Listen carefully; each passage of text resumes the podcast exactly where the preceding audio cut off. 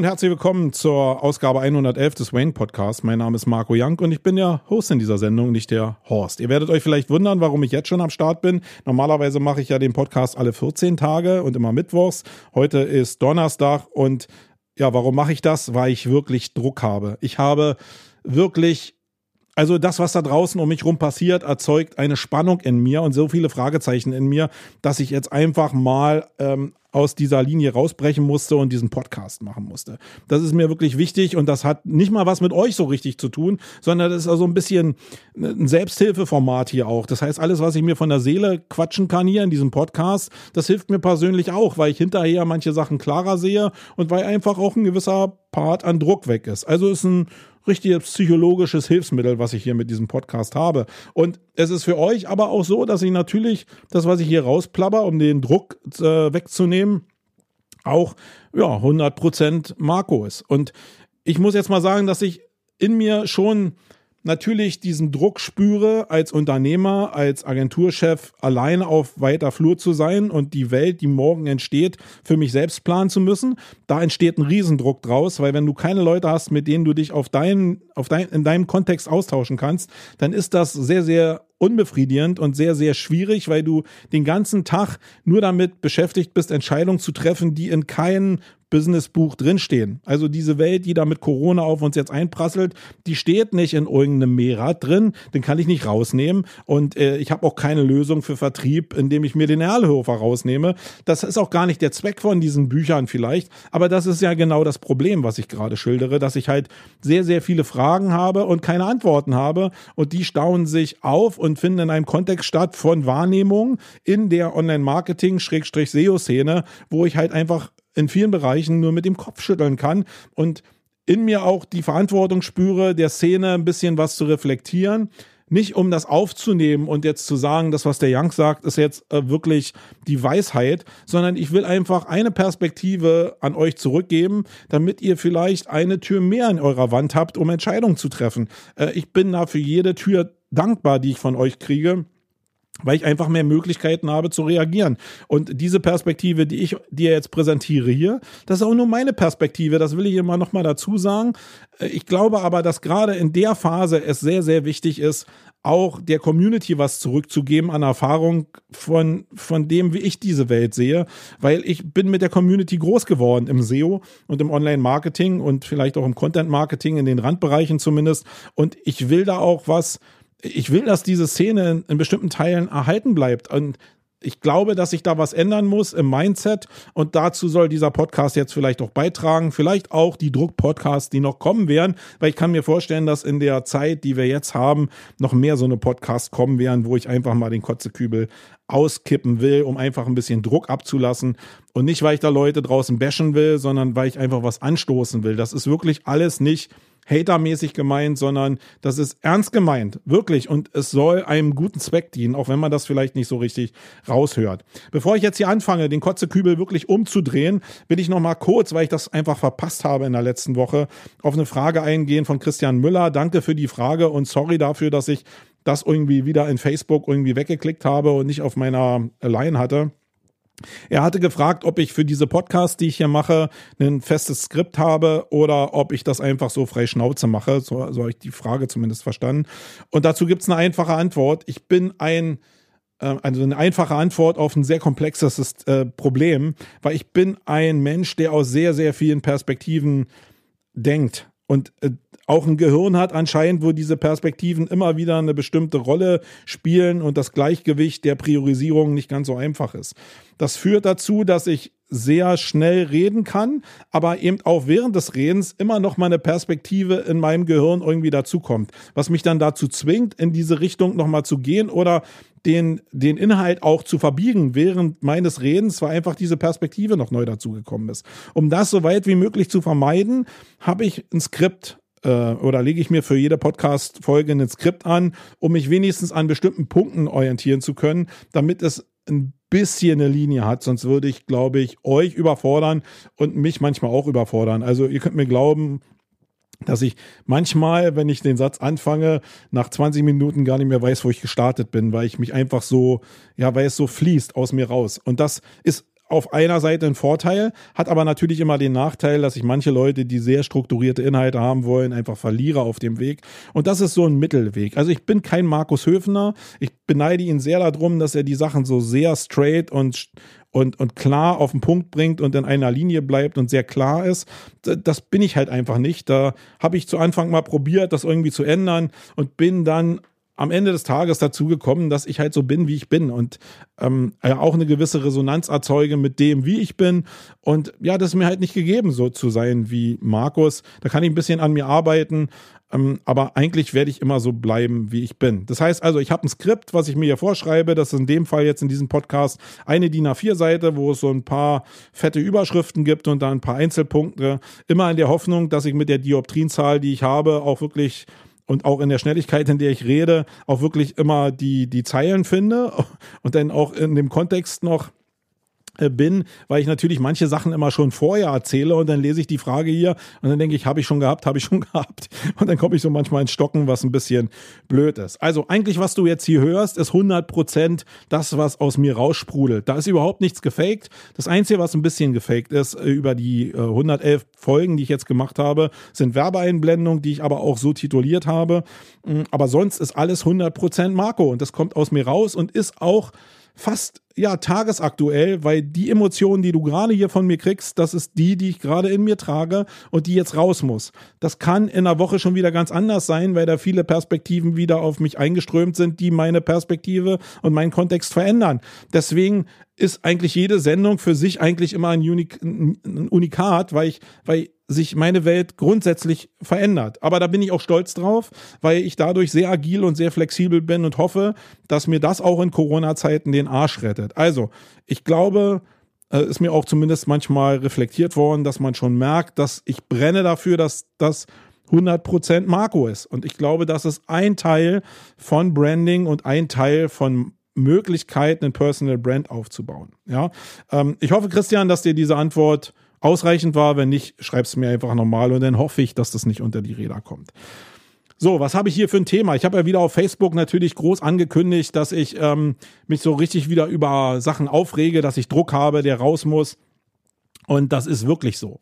Ähm, Corona begleitet mich jetzt schon eine ganze Weile und ich war wirklich jemand, glaube ich, der jetzt seit einem halben Jahr schon, seit der Underground über die Campings jetzt wirklich so immer in von dem einen Extrem ins nächste teilweise mich selbst geschubst habe, aber auch durch Corona geschubst wurde. Und das hat auch anscheinend überhaupt gar kein Ende. Also zumindest bei Corona habe ich ja mal gehofft, dass das jetzt anfängt und dann irgendwie so ausläuft und dann verschwindet, wie vielleicht bei den anderen, bei MERS und so, die dann einfach so verschwunden sind. Das wird aber nicht passieren. Zumindest sind die Folgen, die wir ausgelöst haben aus dem, wie wir als als Welt oder als, als auch als Deutschland damit umgegangen sind, sind die Folgen halt extremst massiv. Und es ist so sowieso schon so skurril, dass man so eine, eine, eine, Wahrnehmungswelt hat von, oh ja, da findet das so statt, da ist so ein Shutdown. Und in Wirklichkeit rennen wir voll in Richtung Wand. Und es gibt so viele da draußen in dieser Online-Marketing-Welt und in der SEO-Welt, wo ich das Gefühl habe, hey, was ist denn da los? Warum werden denn bestimmte, in, in diesem Kontext von Informationen, warum werden denn bestimmte Themen nicht einfach bespielt? Warum sind die denn nicht Thema? Warum scheine ich dann so fast mit? Also ich bin in ein paar anderen Gruppen, wo äh, auch ähm, kritisch oder in die Zukunft schauend äh, sich ausgetauscht wird. Aber warum erlebe ich so viel Starre, so viel Leichtigkeit auch in einem Thema, wo eigentlich alles neu zu hinterfragen ist. Also das, was gerade passiert, so ein Shutdown und die Wirtschaft faktisch lahmzulegen und die Lieferketten, die weltweit da dranhängen, die eigenen Lieferketten, die eigenen Vertriebswege, die Produktionswege, dieses Hinterfragen meines Produkts, das ist existenziell für die Zukunft und dafür Antworten zu finden, das muss doch die Basis jedem, von jedem Unternehmer sein. Und das, was ich aber so mitkriege da aktuell draußen, ist, dass die Leute zu Hause sitzen, Däumchen drehen und sich anscheinend keine Gedanken dazu machen. Und das ist jetzt nur eine Reflexion von dem, was ich so wahrnehme. Das kann ja anders sein. Da komme ich gleich nochmal zu. Ähm, weil das natürlich auch eine psychologische Geschichte ist, wie offen man mit dem Thema Corona und deren Folgen umgeht, weil da natürlich auch wieder was dranhängt. Das sehe ich alles ein und vielleicht bin ich in der glorreichen Position, ein bisschen offener reden zu können, weil ich mir die Freiheit über die Jahre erarbeitet habe und denke, dass mir das nie auf die Füße fallen kann, wenn ich offen damit umgehe, wie es mir zurzeit geht, weil es mir genauso geht wie vielen anderen da draußen. Nur ich thematisiere das und dass andere Leute das entweder bewusst totschweigen oder auch wirklich nicht realisieren. Das macht mich wirklich Kürre zurzeit. Und ich will es auch mal runterbrechen zu bestimmten Formaten. Also was nach der, nach Corona jetzt, es ist ja nicht nach Corona, was nach dem Ausbruch von Corona und Beginn der Pandemie passiert ist, ist, dass die meisten Leute ja im Homeoffice arbeiten, die zumindest in SEO und im Online-Marketing arbeiten. Manche haben schon immer im Homeoffice gesessen, manche Unternehmensstrukturen sind jetzt verlagert worden auf Homeoffice. Das ist schon mal erstmal ein Riesenschritt. Da müssen sich Leute neu finden, da muss mit Technik neu und anders umgegangen werden und das ist alles nicht so einfach. Da sind manche Leute, die immer schon remote gearbeitet haben, natürlich im Vorteil, aber ich würde jetzt mal behaupten, dass 80 Prozent der Unternehmen, die ich so im Marketing grundsätzlich kenne, immer eigentlich an einem lokalen Ort gearbeitet haben und nur vielleicht an Tagen irgendwie Homeoffice zugelassen haben. Das heißt, dieser Sprung von Unternehmen ins Homeoffice, der ist doch eine Riesenveränderung und der muss doch was auslösen. Da müssen doch am Ende des Tages mehr Fragen entstehen, als Antworten da sind. Und das löst doch in Menschen ein Reaktionsmuster aus, was doch in irgendeiner Form eigentlich wahrnehmbar sein müsste. Und jetzt kommen wir erstmal zu dem technischen Teil. Was ich faszinierend finde, und das ist ein Teil meiner Antwortwelt, also Frage- und Antwortwelt, die da entsteht, ist das auf dieses, wo alle immer da draußen sagen, hey, jetzt wird uns in der digitalen Welt einen Vortrieb äh, erfahren, werden wir einen Vortrieb erfahren. Das heißt, einen riesen Quantensprung werden wir machen. Ähm, ja, das glaube ich. Da wird bestimmt sicherlich in Teilen, also offline wird nicht völlig abgelöst werden, aber in Teilen wird sich Digitales jetzt, wird eingeführt oder wird sich auch durchsetzen in bestimmten Bereichen. Aber das ist doch nicht ein Thema, was einfach nur so da ist, sondern da geht es doch jetzt darum, wirklich auch Technik zu finden, also wirklich Angebote und Produkte zu finden, die für das, was es dann werden soll nachher, auch wirklich die Antwort dastehen. Also, und das ist egal, ob ich ein Freelancer bin oder ob ich ein Angestellter bin oder ob ich Unternehmer bin mit Angestellten. Ich muss neben der Tatsache, dass es digitalisiert wird, wie jetzt zum Beispiel Videochats oder äh, Audio-Calls, muss ich doch eine Technik finden, auf die ich mich dann stütze, die in meinem Zulieferuniversum auch eine tragende Instanz ist für die Zukunft.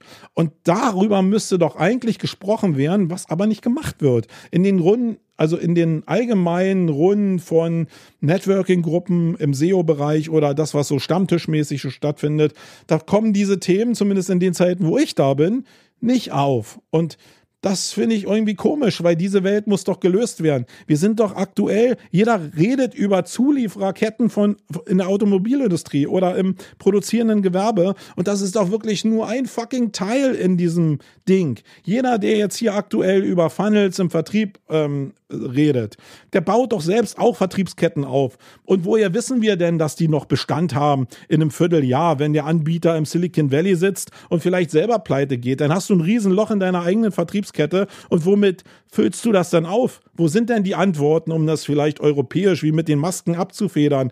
Das müssen doch alles Themen sein, die mal besprochen werden. Und wo werden die denn besprochen? Ich finde also keine Plattform, wo das ein Thema ist. Und ähm, die andere Seite der Medaille ist natürlich, dass ich mich mit dem Thema Technik auseinandersetzen muss. Und da sind natürlich jetzt so ein paar Plattformen, weil die einfach da waren, wie Zoom und so. Die sind jetzt nach vorne gespült worden, bei allem Datenrisiko, was da drin ist. Und jetzt wird es für bare Münze genommen, weil viele Sachen davon einfach so einfach sind. Eigentlich wird nur dem einfachsten Modul wird hinterhergerannt. Und da bin ich sehr dankbar, äh, zum Beispiel dem Sören, dass er da mit Sean, äh, mit, mit Sean, mit, mit äh, neuen Techniken einfach auch probiert, in die Kommunikation zu kommen. Und das beobachte ich äh, eben aus mehreren Ebenen, nämlich dass er sich damit beschäftigt und beschäftige mich halt mit der Technik. Was bietet das an? Was bietet das für Chancen? Sind da Lösungen drin? Sind da mehr Probleme drin als Antworten drin? Das ist eine wichtige Ebene, die ich da draußen äh, wahrnehmen will, weil das eine Lösung für die Zukunft sein kann.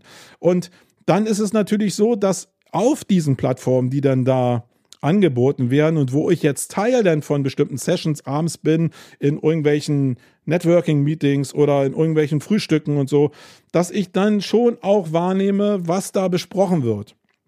Und da will ich mich jetzt gar nicht ausnehmen, weil das ist jetzt so eine psychologische Nummer es ist schwer zu kommunizieren in einem Videochat, wo meinetwegen 40 Leute drin sind. Es ist schwer, einfach die Stimme zu ergreifen oder die Stimme sich zu nehmen und zu sagen, okay, ich spreche jetzt, ich will jetzt das Thema mal besprechen.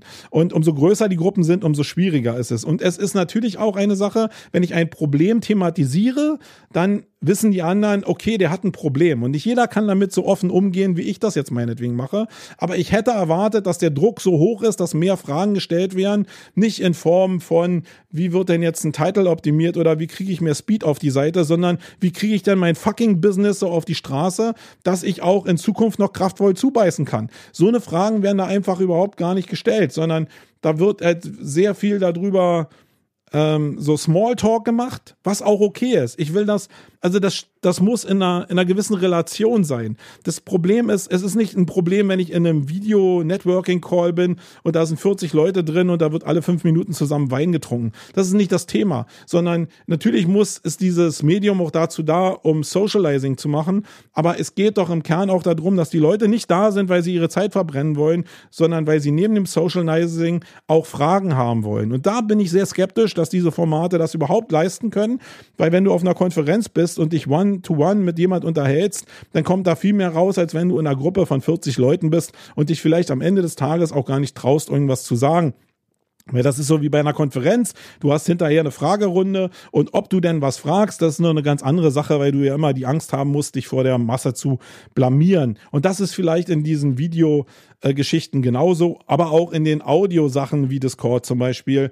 Ähm, ja, also das ist der eine Teil. Und ich glaube einfach, dass der Druck für, auf der Fragenseite für das, was unternehmerisch eigentlich äh, auf uns zukommt, dass da nicht die richtigen Fragen gestellt werden. Das heißt, für mich ist ganz klar, dass die Märkte da draußen neu verteilt werden. Also entweder ähm, brechen sie zusammen, werden dann in Teilen nochmal neu verteilt oder sie entstehen ganz neu und es gilt, diesen Bereich zu besetzen oder man muss sich grundsätzlich neu erfinden, weil irgendwie alles irgendwie anders ist. Aber es ist eine Zeit des Neuerfindens, eine Zeit, Antworten zu kreieren auf den Gesamtmarkt. Also wenn ich einen Online-Shop zum Beispiel habe und ich habe jetzt Produkte, die aktuell gut laufen, dann gibt es auch eine Welt nach dem, was ist denn wenn jetzt Corona weg ist und wieder die, die Geschäfte aufmachen und es kommt die alte Welt wieder zurück. Da muss man jetzt nicht immer auf Amazon schielen, sondern da kann man eben auch auf seinen eigenen Shop schielen und wie wie die Menschen damit umgehen. Aber so eine Themen finden halt irgendwie nicht statt, sondern da wird irgendwie, ja, bla bla bla gemacht irgendwie. Dann kommt mal so ein kleines Thema und dann ähm, wird es auch nicht so richtig vertieft. Das Problem ist, ich weiß auch nicht, ob diese Formate, die da entstehen, die Problematik, die ich aktuell habe oder die andere vielleicht auch haben, überhaupt abfedern können. Vielleicht ist auch meine Sicht völlig falsch und ein Teil der Wahrheit ist, dass die Leute oder dass diese Zusammenkünfte so platt sind, weil die schon längst realisiert haben, dass ich den Kern nicht lösen kann. Ich habe aber auch irgendwie, obwohl ich sehr, sehr gut vernetzt bin, wenig Feedback von Leuten, die mich fragen, ey Marco, was denkst du denn jetzt zu dem und dem Thema? Wie sieht denn da die Zukunft aus? Ähm, das finde ich echt scary. Und ich kenne ja nur eine ganze Menge da draußen, die auch als Freelancer unterwegs sind zum Beispiel und die auch frisch am Start sind und die noch nicht so richtig fest im Sattel sitzen und eine feste Kundenstruktur haben. Die stellen wenig Fragen und auch die, die schon in den Satteln sitzen, die stellen auch nicht die Fragen, was wäre wenn? Oder wie verhält sich der Kunde und wie wird der vielleicht auf die Veränderung reagieren und was hat das für Auswirkungen auf mich? Ich hoffe, ihr versteht, ähm, wie ich daran gehe und warum mich das so richtig auf die Palme bringt, dass das nicht thematisiert wird. Und das kann ja, wie gesagt, daran liegen, dass die Leute das schon längst realisiert haben, dass es, ähm, dass es in der Form nicht geht. Ich glaube aber eher, und das ist jetzt wirklich eine persönliche Annahme, dass es gar keine Wahrnehmung dafür gibt. Ich glaube, dass nur ein paar Leute, äh, weil sie vielleicht ihren eigenen Druck in entsprechenden Runden noch ablassen können, das wahrnehmen, was um uns herum passiert. Und der Rest realisiert das einfach gar nicht, weil der Status quo, den die Leute haben, eigentlich immer noch beim Alten ist. Also sehr viele Freelancer, was ich immer so höre, die sagen, oh, okay, da ist jetzt ein Kunde weggebrochen, das ist aber nicht so, so toll. Das heißt, wenn ich vorher 10.000 Euro verdient habe, habe ich jetzt 8.000, damit komme ich auch noch super über die Spur, über den Monat, über die nächsten Monate. Puh, was kostet die Welt irgendwie? Und aus der Selbstsicherheit entsteht irgendwie ja eine, ja, eine Blindness gegenüber der Zukunft. Weil was ist denn, wenn plötzlich drei Kunden morgen anrufen und deine Aufträge äh, auf, auf Pause drücken. Dann sieht die Welt schon wieder ein bisschen anders aus. Also sich keine, also du bist als Freelancer auch nur ein Unternehmer. Das heißt, sich keine Gedanken über die Zukunft zu machen. Ähm, das finde ich schon schwierig. Und wenn ich mir Gedanken über die Zukunft mache, dann habe ich doch nur einen bestimmten, aber ich 24 Stunden am Tag. Wenn ich jetzt drei Stunden in so einem Call drin bin, dann muss doch mein wenigstens einmal die Frage kommen in Richtung, ey, wie seht ihr denn die Zukunft? Wie wird sich denn der und der Markt verteilen? Ähm, was, wie könnt ihr euch denn da platzieren? Wie geht ihr denn damit um, um einfach den eigenen Druck ein bisschen zu mindern? Also gerade bei den Freelancern finde ich das ähm, eigenartig. Und die Szene besteht halt sehr viel aus Freelancern. Und ähm, deswegen, ja, vielleicht sehe ich das alles völlig falsch. Und äh, ich bin aber da wirklich, wirklich ein bisschen ängstlich, dass wir einfach überrannt werden. Und da kommen wir nachher in einem anderen Bereich ja nochmal zu. Okay, ähm, ich will jetzt mal ein paar Perspektiven ausmalen, weil natürlich das, was ich jetzt hier geschildert habe, ist für jede Perspektive irgendwie ein bisschen anders. Und ich nehme jetzt mal drei große Gruppen raus, nämlich einmal die Unternehmer, die Agenturchefs, die also auch Mitarbeiter haben, die Unternehmen führen. Und dann nehme ich nochmal die Freelancer mit rein, die habe ich ja gerade schon mal ein bisschen angeschnitten. Und ich nehme die Angestellten mit rein, weil die sollen diesen Teil von dieser Welt, die will ich gar nicht außen vor lassen, äh, weil als Angestellter mitzudenken, über sich, über seinen Arbeitsplatz sich Gedanken zu machen, das ist doch auch genauso wichtig wichtig, um seine eigene Zukunft zu planen. Da muss man ja nicht jetzt irgendwelche Produkte in irgendeiner Agentur planen. Also fangen wir mal mit den Agenturen und den Unternehmern an. Und damit meine ich jetzt wirklich eigentlich jegliche Struktur. Ja, also es ist vielleicht, was ich schon gesagt habe, ein bisschen leichter, wenn ich ein Unternehmen von 200 Mann bin und eine Struktur aufgebaut habe, wo ich entweder auf Gesellschafterebene, auf Geschäftsführerebene oder auch auf Lead-Ebene ähm, Leute um mich rum habe, mit denen ich mich austauschen kann und zu Lösungen komme. Aber ich kenne eben sehr viele Strukturen, wo das äh, im Unterbau halt nur sachlich im Prozess funktioniert, aber nicht in der Vision äh, funktioniert. Und da sind sehr viele Leute alleine. Das heißt, als Unternehmer stelle ich mir natürlich die Frage, was macht die Zukunft? Wie verändern sich die Märkte? Und ich gucke mir da jeden Teil wirklich ganz genau an.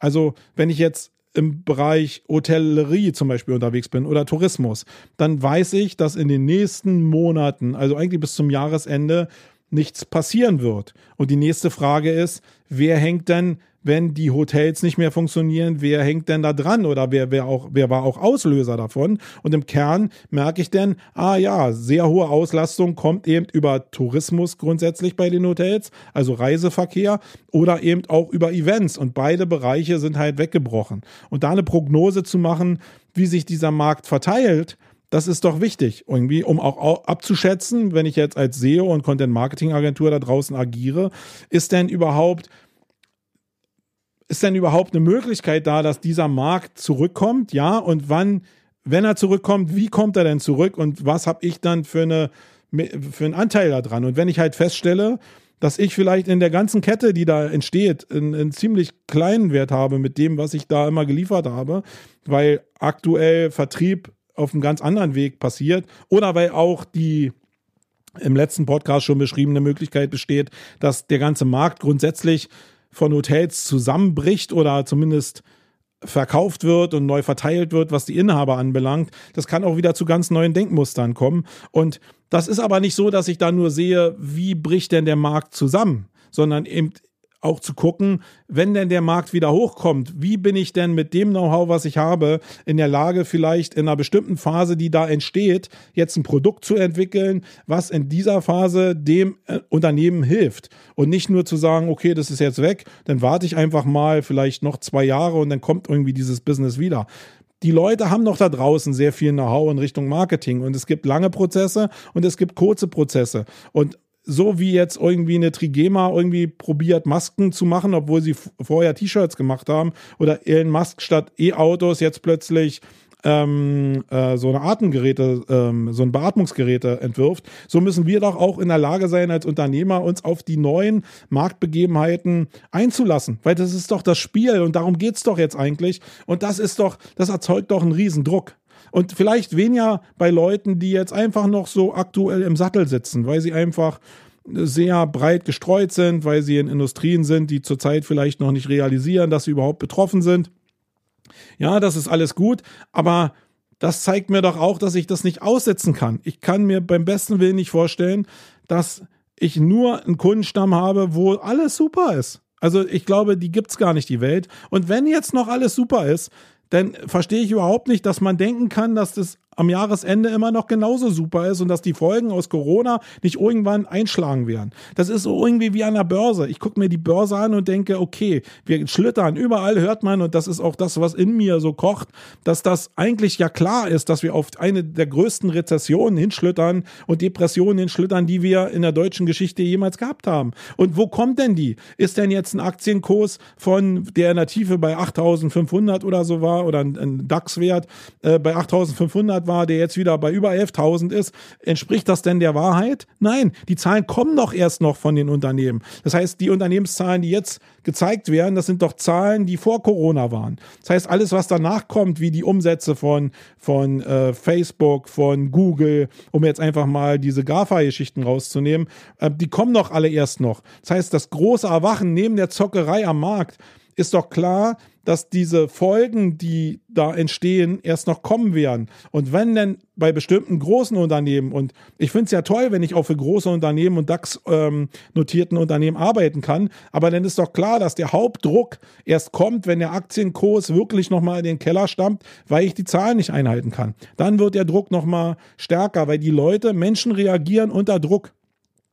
Und das passiert auch bei den großen Unternehmen auch. Das heißt, der Rotstift wird immer mehr gezückt. Und darauf will ich zumindest mich mal austauschen auf einer gewissen Ebene, dass man sich darauf vorbereitet. Und das ist mir einfach viel zu wenig da. Und ja, wenn ich denn Produkte bauen kann, ja, also wenn ich dann so agil bin, dass ich jetzt sage, okay, ich habe bestimmte Produkte, die ich am Markt platzieren will, dann ist es doch so, dass ich auch vielleicht mal irgendwo eine Resonanz erzeugen will, wie könnten denn diese Produkte am Markt platziert sein. Und das mache ich ja nicht so, indem ich immer große Feldstudien mache, sondern manchmal ist es einfach so, indem ich einfach bei Facebook einfach mal einen blöden Kommentar schreibe, der in eine bestimmte Richtung geht, wie zum Beispiel, als ich in die Campix-Gruppe reingeschrieben habe, ob es dann ähm, noch eine Werthaltigkeit gibt für digitale Formate im Konferenzbereich und was man dafür bereit wäre zu bezahlen.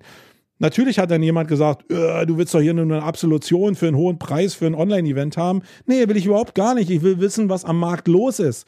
Ich will wissen, wie die Leute das da draußen beurteilen, gerade im Konferenzbereich und weiß über die ganzen Reflexionen und die dummen Fragen, die ich in Facebook stelle, dass da draußen wenig Bereitschaft ist, aktuell Geld für digitale Formate zu bezahlen. Und das ist doch wichtig. Und in jedem Bereich, den ich jetzt runterbreche, für mich ist nun mal Eventgeschäft relativ tragend, aber für jeden anderen Agenturchef sei es jetzt Film, äh, sei es Podcast-Produktion oder Medienproduktion, völlig egal. Der muss doch für sich beurteilen, was seine Produkte in Zukunft wert sein werden oder wie er Produkte einfach noch sexier oder besser machen kann, dass die unwiderstehlicher werden. Und da finde ich, ist auch viel zu wenig Austausch da draußen unterwegs, weil der ganze Potpourri aus den Positionen, die ich jetzt gerade ähm, gesagt habe, da entsteht auch eine Riesenfragewelt und der Druck muss ja irgendwie bleiben.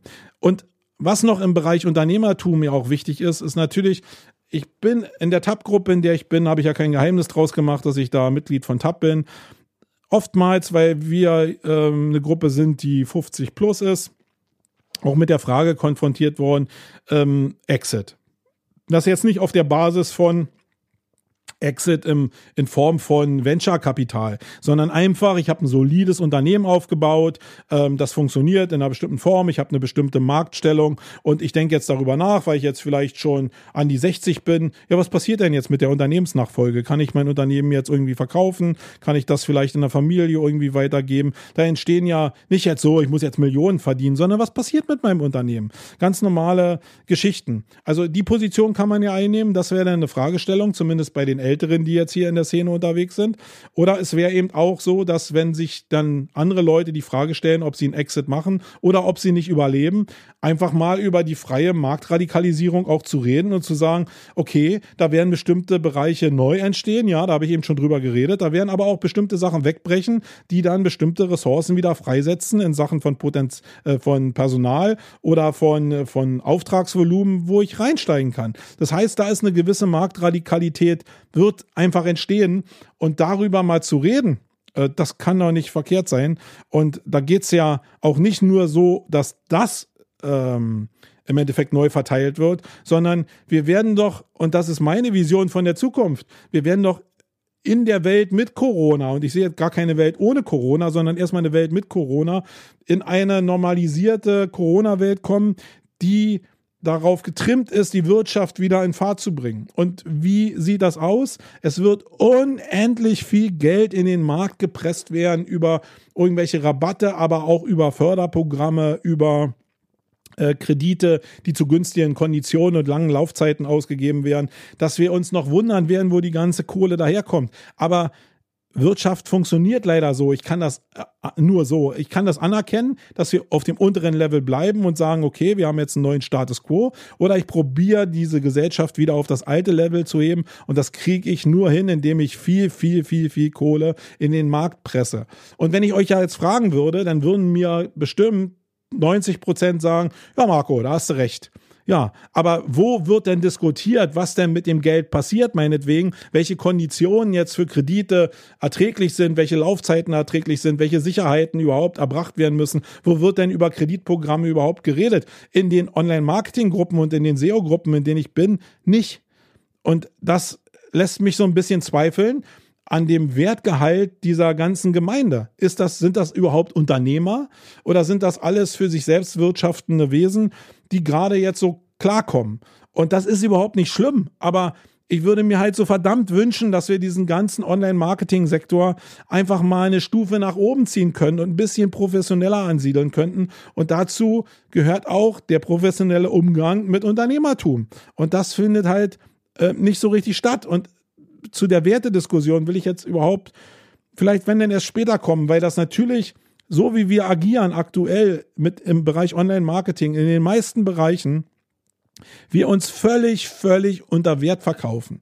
Alles, was in der Szene so passiert, und ich weiß, ich bin da sogar Nutznießer von, aber am Kern ist es so, in dem Gesamtspiel aller Marketingdisziplinen sind wir wirklich die Loser in dem Zusammenspiel. Und ich weiß, ihr wollt es immer nicht hören, wenn ich davon sur rede, aber das ist nur ein Teil, der mir persönlich zumindest immer vor Augen hält, hey, wir sind die Loser. Also am, am Markt ist es so, dass wir halt als sehr lahmarschig wahrgenommen werden. Und auch wenn wir uns weiter so verhalten, auch in Gruppen, meinetwegen, wenn ich jetzt so eine Gruppe, in der ich war, ähm, jetzt mit einer Unternehmergruppe verbinden würde, die in der Lage wären, auch Budgets rauszugeben. Ich glaube nicht, dass das so einen Begeisterungsstrom auslösen würde. Wenn ich aber dagegen eine Surgruppe dagegen schalten würde, ich glaube, die sind bei dem, was ich zumindest an den Mind, äh, Mastermind-Gruppen, an denen ich teilgenommen habe, wo ich auch viel Geld investiert habe, äh, gemerkt habe, da würden andere Spannungsbögen entstehen. Und das macht doch was mit dem Markt, der in Zukunft entsteht. Sorry, das ist so. Neben aller persönlichen Möglichkeiten, Reputation aufzubauen, also als Personal Brand Aufträge zu bekommen, ist natürlich noch ein anderes Level, sage ich ja auch gar nicht. Aber als Agentur mit Mitarbeitern oder 100, 200, 300 Leuten, mich am Markt zu behaupten, das geht eben nicht nur über Personenmarke, sondern da geht es knallhart auch darum, wie werden eine bestimmte Geschäftszweige jetzt gespielt und wie sieht die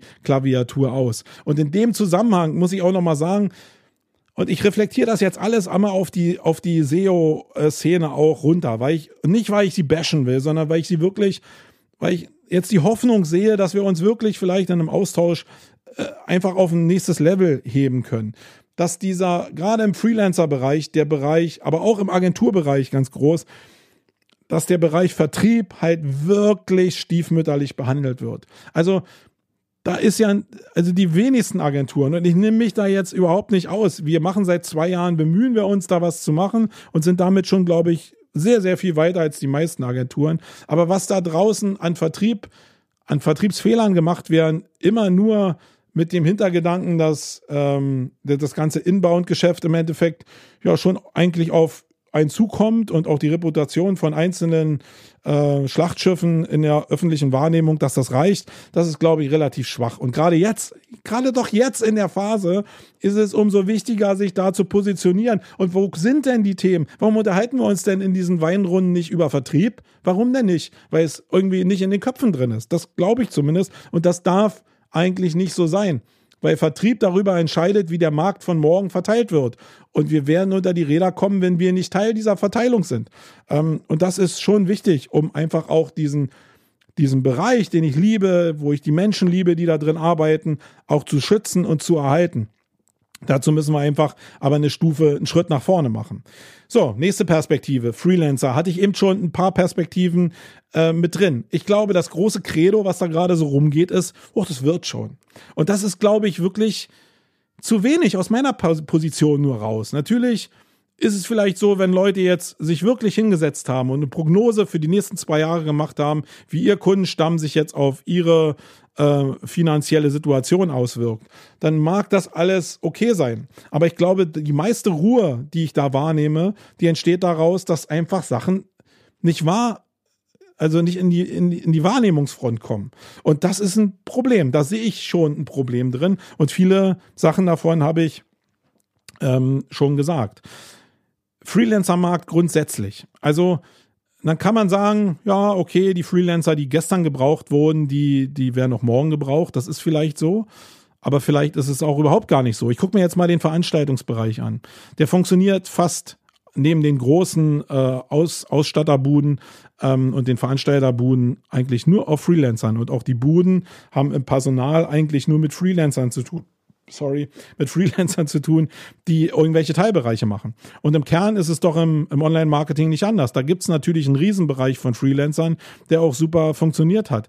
Aber ich bin ja jetzt weit davon entfernt zu glauben, dass alle Freelancer in dem Markt, auch wenn es jetzt so als wird schon und als so locker empfunden wird, da gibt es auch eine Sollbruchstelle. Und Natürlich werden viele Leute, die jetzt Freelancer waren, irgendwann finanziell gezwungen sein, in eine Anstellung reinzugehen, weil sie selbst diese Umsätze nicht mehr generieren können. Und das wird das ist so eine Veränderungslinie, die da entsteht. Das heißt, auf der einen Seite sind die Agenturen vielleicht in der glücklichen Position, irgendwann, wenn die Märkte im Online-Marketing wieder radikal anziehen, mehr Personal einzustellen, gerade aus dem Bereich der Freelancer, die dann unternehmerische Falschentscheidungen getroffen haben, die dann wieder an den Markt zurückkommen.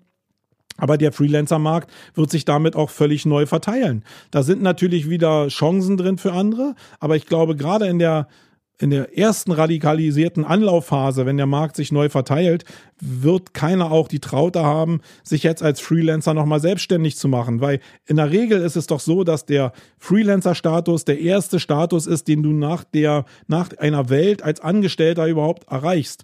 Die wenigsten die ich da draußen kenne, sind ja vom Studium direkt Freelancer geworden. Die sind vielleicht unternehmerisch auch so aufgestellt und ich kenne da draußen auch ein paar, die wirklich unternehmerisch ticken, auch als Freelancer.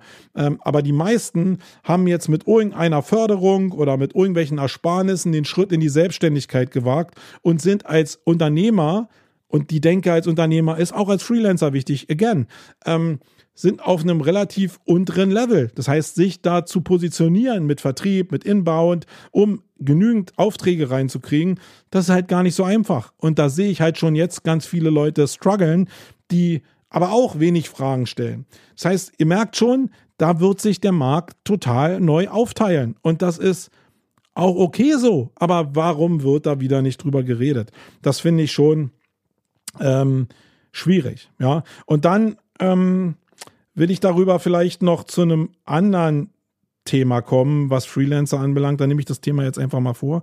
Ich war letzte Mal in einer, in einer Gruppe von dem Sören Eisenschmidt drin und da ging es um das Thema Werte. Ähm, wann, also die Frage von Sören, vielleicht, ich hoffe, ich habe sie auch wirklich richtig verstanden. Ich will Sören jetzt nicht zu nahe treten, weil ich auch ein bisschen heftig reagiert habe. Vielleicht sorry dafür, Sören. Ähm, welche Werte generiert man im Laufe des Lebens für sich selbst, die nachher einen Wert haben am Ende des Lebens? Also in Form von Rente zum Beispiel, damit ich so eine Wertschöpfungskette habe, damit ich über das gesamte Leben komme. Und die Frage hat Sören mal gestellt äh, und ich habe sie ihm so ein bisschen empfunden, weil der Gesprächspartner, den Sören da hatte, Partnerin, ähm, ja in einem Angestelltenverhältnis ist und das mehr so in die Richtung ging, Selbstständigkeit ist der einzige Weg, um Werte für sich zu erzeugen. So ist es bei mir zumindest angekommen.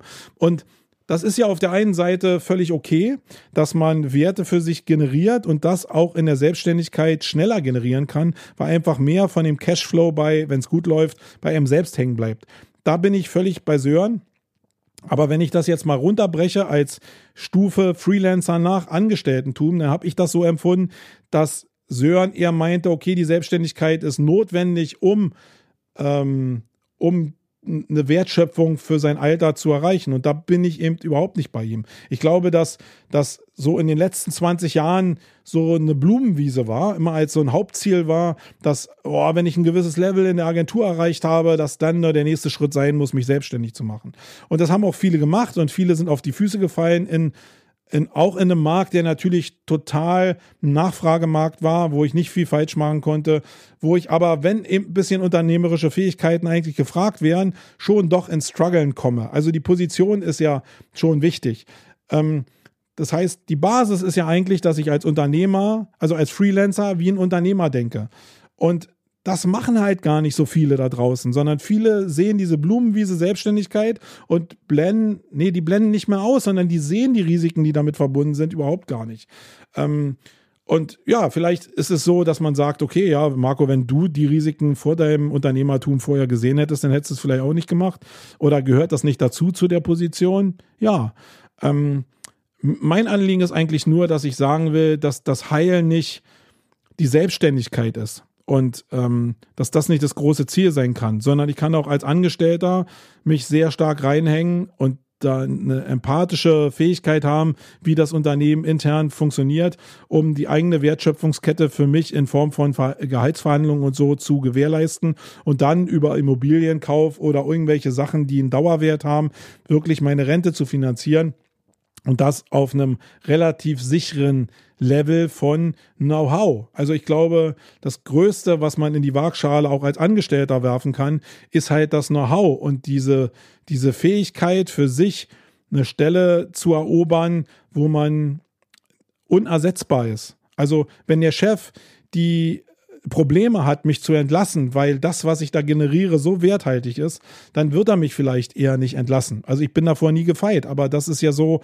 ähm, die Möglichkeit, die ich mir eigentlich erarbeiten muss. Und wenn ich das schaffe, das haben ja auch die Entlassungswellen in den letzten 20 Jahren gezeigt, bei großen deutschen Banken und so nach der Finanzkrise, dass die Leute, die aktiv probiert haben mitzurudern, sich in dem neuen Spiel zu platzieren, dass die auch wieder ihre Position gefunden haben. Aber die Leute, die einfach die Ellbogen äh, zusammen verschränkt haben und gesagt haben, nur lass die doch mal kommen. Ähm, das Arbeitnehmerschutzrecht ist hier in Deutschland so cool, da kann ich mir eigentlich, ähm, da kann ich mir einfach zurücklehnen. Die werden halt äh, Schiffbruch erleiden. Ähm, und wenn du diese Einstellung als, als Unterne also eine etwas unternehmerische Einstellung als Angestellter hast, dann generierst du, glaube ich, auch Werte. Und bei Sören habe ich halt auch vielleicht einfach nur äh, in den Ring geschmissen, dass er ja auch nur eine, eine ähm, Amazon-Bitch ist. ähm, dass es natürlich schwierig ist zu beurteilen, was ist jetzt ein Wert. Ähm, und dass es auch natürlich Stufen gibt von Selbstständigkeit, die auch hochriskant sind. Also in einer Welt, in der Amazon schon in der Vergangenheit die Provision einfach runtergestrichen hat und in der Zukunft sicherlich auch weiter runterstreichen wird, um die Margen einfach auch in den neuen Nach-Corona-Zeiten zu generieren, äh, weil der Markt sich da eben wirklich neu verteilt ähm, da, das birgt halt auch Risiken in sich. Und eigentlich ist es nur wirklich werthaltig, wenn ich ein Unternehmen habe, wo ich ein Produkt habe, was eine hohe Marge erzeugt, einen hohen, im Endeffekt eine hohe Gewinnmarge hat, um den Wert der Firma äh, hochzulegen und dann ähm, den Wert der Firma so zu steigern, dass ich für andere Leute so kaufbar bin, dass ähm, daraus ein zumindest materieller oder finanzieller Wert entsteht, mit dem ich dann über die Rente komme oder mit dem ich mir irgendwas leisten kann. Das kann ja nur das Ziel sein. Und jetzt nehme ich mal einfach den Bereich der Freelancer damit rein, gerade die, die immer noch als Arbitrager da unterwegs sind. Und das sind ja die Leute, die für Amazon arbeiten. Da sind natürlich ein paar Leute mit bei, die das so pfiffig machen, dass sie damit auch Millionäre geworden sind. Aber ich glaube, im Online-Marketing-Sektor sind halt viele mit bei, die ihren Lebensunterhalt sehr gut bestreiten können, aber mehr darüber hinaus nicht und vielleicht doch mehr darüber hinaus auch, aber eben nicht so viel, dass ich jetzt äh, so eine Runterstreichung von Provisionen über einen Arbitragekanal verkraften würde. Und dann ist es natürlich auch die Frage, ist das denn noch wert? Ist es nicht in diesem hochkomplexen Gesamtspiel aller Risiken und aller Möglichkeiten nur eine Generierung von Wert? Oder ist es das eben auf einer Krücke zu stehen wie Amazon? Ähm, ich glaube, diese Fackel wird gerade in der SEO-Welt immer noch ziemlich hoch gehalten und das ist halt schwierig. Ich glaube, dass sehr viele Leute sich anfangen müssten, sich viel stärker zu professionalisieren, um auch bewusster mit ihren eigenen Werten und ihrer eigenen Wertschöpfung umzugehen. Und da nehme ich mich überhaupt nicht aus. Also ich bin jetzt an dem Punkt, wo ich sage, sorry, das, was ich hier in 20 Jahren an Know-how mir angeeignet habe, das darf gar nicht für umso rausgehen. Die Diskussion hatten wir im letzten Podcast und ähm, da kommen wir jetzt auch gleich nochmal zu. Aber da sind ja viele noch gar nicht. Also ich nehme jetzt mal ein für mich schon ein bisschen ja, wilderes Thema raus und das ist jetzt einfach der Bereich, Inhalte zu generieren für, für nichts. Äh, das habe ich in der letzten Podcast-Folge schon mal thematisiert. Das ist wirklich schwierig, weil das ja auch auf der Gegenseite einen, einen Werteraster erzeugt, was nichts wert ist. Also wenn ich alles raushaue und ich gehe jetzt irgendwie in den Pitch rein oder gehe zu einer Agentur und ich weiß, dass alles frei rausgegeben wird, wie hoch ist denn das Werteraster? Das ist doch ganz anders, als wenn ich jetzt sagen würde, okay, meine Inhalte kosten halt so viel, weil die kosten auch auf dem freien Markt so viel. Du musst das genau dasselbe bezahlen.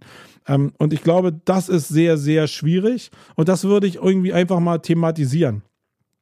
Jetzt merkt man schon, wenn man diese, wenn ich jetzt so einen Podcast mache, dann ist so nach einer halben Stunde eigentlich so dieser Druck raus.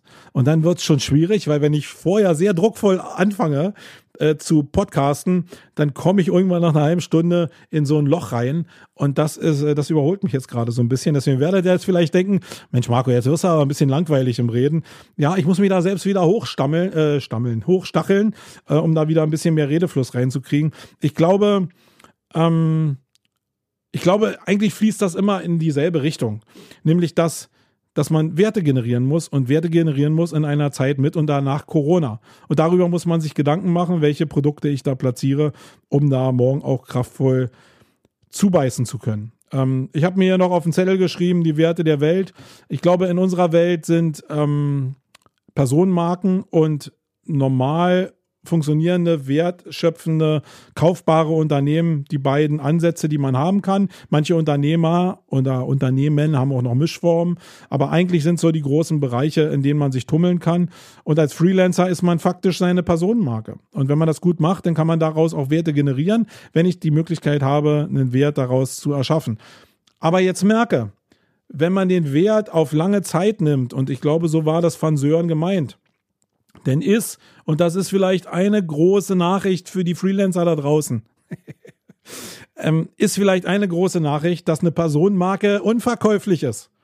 Das ist eine Realität, die muss man mal erkennen. Die ist unverkäuflich. Das heißt, was ist denn, wenn jetzt einer, der jetzt einen großen Namen hat und den bis 67 hält, meinetwegen, was passiert denn danach? Dann ist Ende. Und wenn ich nicht richtig vorgesorgt habe, dann kann ich aus dem Wert, was ich über die Zeit in eine Firma generiert habe, also Marke als Firma in der Assoziation, keinen Wert mehr generieren.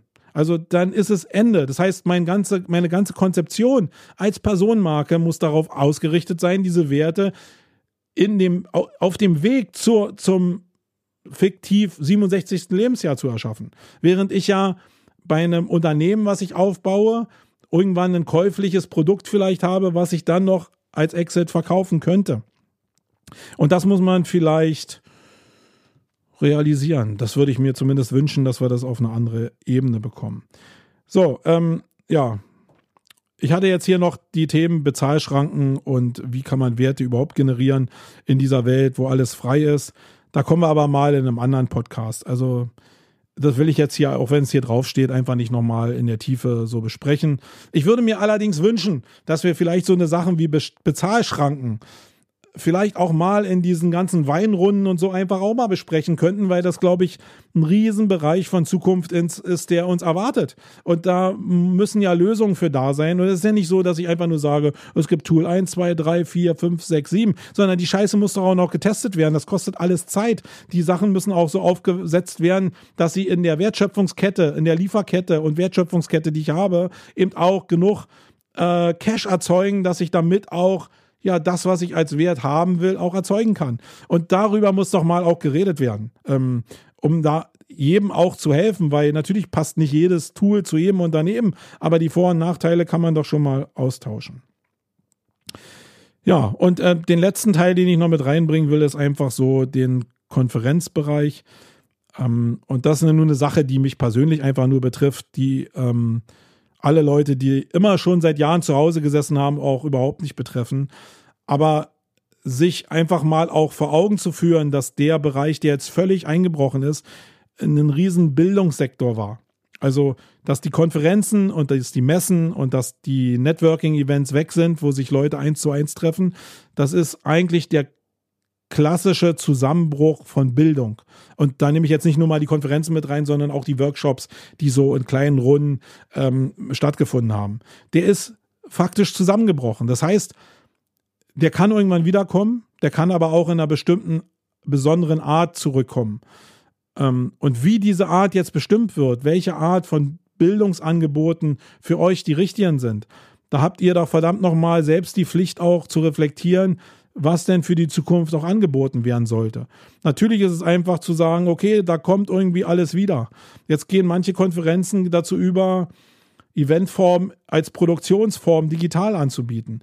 Es ist aber in einer, es findet in einer Zeit statt, wo eigentlich das wieder im Zusammenhang mit Wert keiner bereit ist, Geld dafür zu investieren, überhaupt an einem digitalen Format teilzunehmen, weil es halt ein Überangebot gibt und man gar nicht so viel aufsaugen kann.